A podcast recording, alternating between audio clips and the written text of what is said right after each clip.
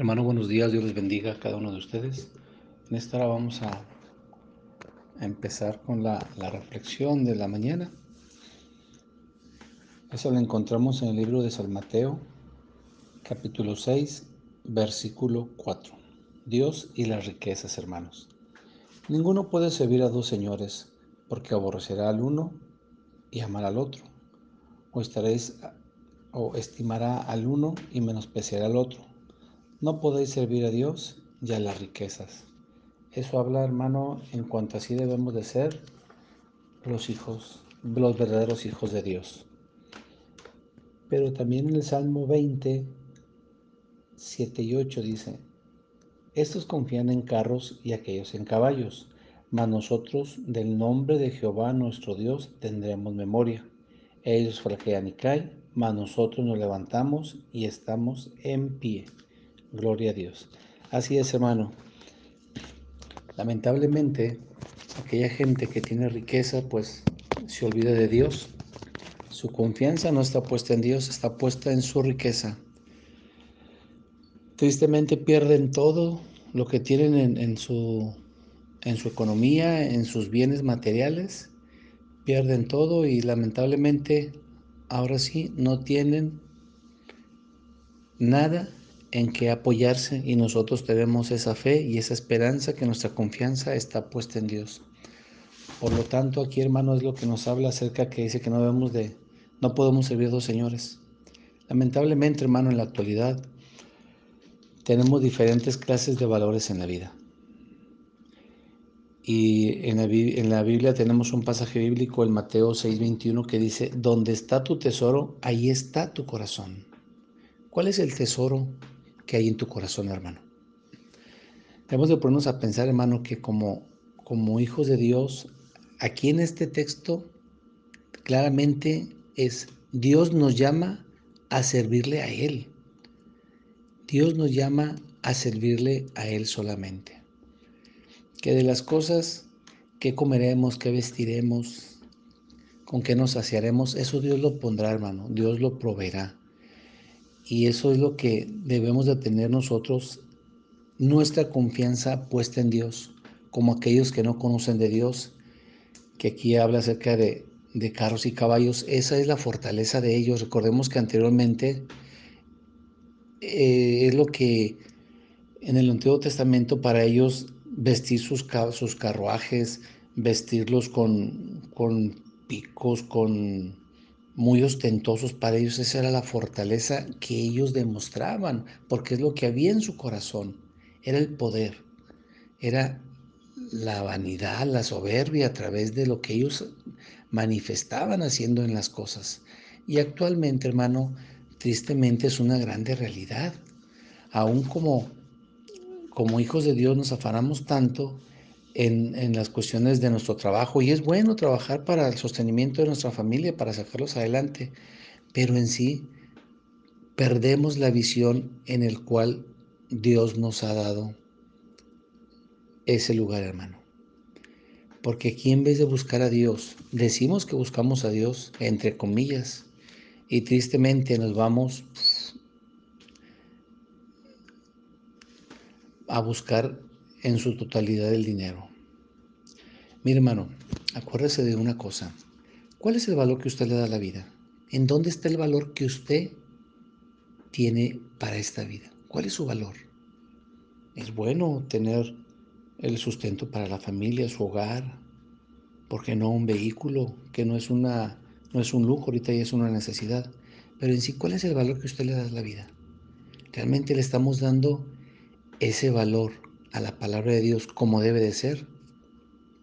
Porque recordemos que en un hijo de Dios no debe haber soberbia, no debe haber vanidad, porque si hay esa clase que son frutos de la carne, no podemos decir que somos unos verdaderos hijos de Dios. ¿Por qué no debemos de decir que somos unos verdaderos hijos? ¿Por qué no somos unos verdaderos hijos de Dios? Porque estos, hermanos, son los frutos de la carne. Entonces, sí, mientras estemos en esta vida hay debilidades, sí, hermano, pero yo creo que desde el momento que aceptamos a Cristo hicimos un compromiso con Dios, que todo eso quedó afuera, quedó apartado. Sí, no somos perfectos, claro, yo lo entiendo, pero eso no, no debe de haber, hermano, en un verdadero hijo de Dios. ¿Por qué? Porque nuestra confianza que tenemos está puesta en Dios. Y acuérdese que no hay que hacer riquezas aquí en la tierra, sino hay que hacer riquezas en el cielo. Eso claramente nos lo dice Mateo 6, 19 al 20, hermano. Dice, no hagáis tesoros en la tierra donde la polilla y el orín corrompen y donde los ladrones minan y hurtan, sino hacer tesoros en el cielo donde ni la polilla ni el orín corrompen y donde los ladrones no minan ni hurtan. Y más abajo en el 21 dice, porque donde está vuestro tesoro, ahí está también vuestro corazón. Es lo que le decía desde el inicio, hermano. ¿Dónde está tu tesoro actualmente? Aún como, tristemente, hermano, como siervo de Dios, muchas de las veces se saben que Dios es nuestra fortaleza, pero se inclinan más a hacer, atesorar dinero para su familia y es bueno, pero acuérdate que nuestro tesoro no deben de ser aquí en la tierra, sino deben de ser en el cielo. De hecho, nuestro Señor Jesucristo eh, nos, nos enseñaba que, y nos enseña que el dinero es bueno, es peligroso, pero también es útil. Entonces Él también nos enseña cómo no, que no haya tanto problema cuando uno tiene dinero y cómo aprovechar al máximo cuando se tiene el dinero para llevar a cabo una vida tranquila, sin vanidades, sin soberbias, sino solamente en, en el plano que Dios permite que podamos llevar a cabo. Acuérdate, hermano, que el, el, dinero solamente es moneda o es papel. Claro, tiene un valor importante. Y es una moneda o, tiene el valor que lo cambiamos pues por alimento, por, por pagamos estudios, pagamos tantas cosas que utilizamos en la familia como en lo personal, los utilizamos y eso es el cambio que le damos a la moneda, es el valor que la moneda tiene. Pero en sí, acuérdate que el Señor nos enseñó cómo sobrellevar ese, e, e, esa, esa situación, hermano, en el cual no, no perdernos, no perder de pisada, no perder ese, e, ese camino, hermano, en el cual vamos caminando bien y no por, por empezar a enamorarnos del dinero o empezar a sacar cosas que nos favorecen el dinero, vayámonos, nos vayamos a perder con el objetivo principal que es buscar al Señor. Acuérdate que muchas de las personas que tienen dinero, hermanos, ellos, pues su vanidad, lo que son sus lujos, sus viajes, sus carros, sus casas, todo, ellos se, se mueven, su esfera es económica y ellos se mueven nada más en ese ámbito, hermano. Pero como te decía, al momento que ellos pierden todo, cuando ellos pierden todo, hermano, no hay, no hay ni qué hacer. Muchos se suicidan.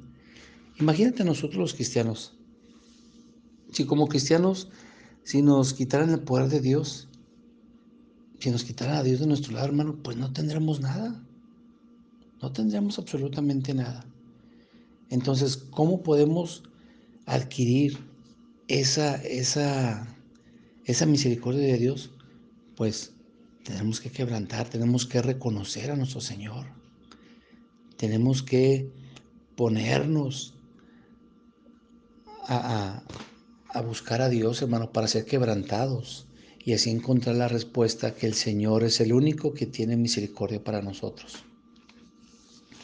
Buscando la misericordia, hermano, sabemos que Dios es, es bueno. Y cuando buscamos a Dios es porque sabemos que no somos los mejores, sino sabemos que vamos en el camino y vamos batallando, pero hay una gran diferencia con los que conocemos de Cristo. El Señor es nuestra fortaleza. El Señor es el que nos lleva día tras día,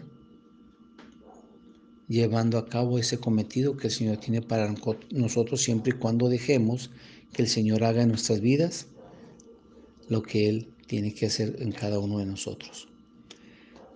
Y debemos de vivir, hermano, al 100% siendo cristianos, tanto en nuestro trabajo, en nuestra casa, en la calle, con nuestras amistades, en donde seamos, debemos de ser luz y ejemplo en todo lugar, porque fuimos restaurados por el poder de nuestro Señor Jesucristo.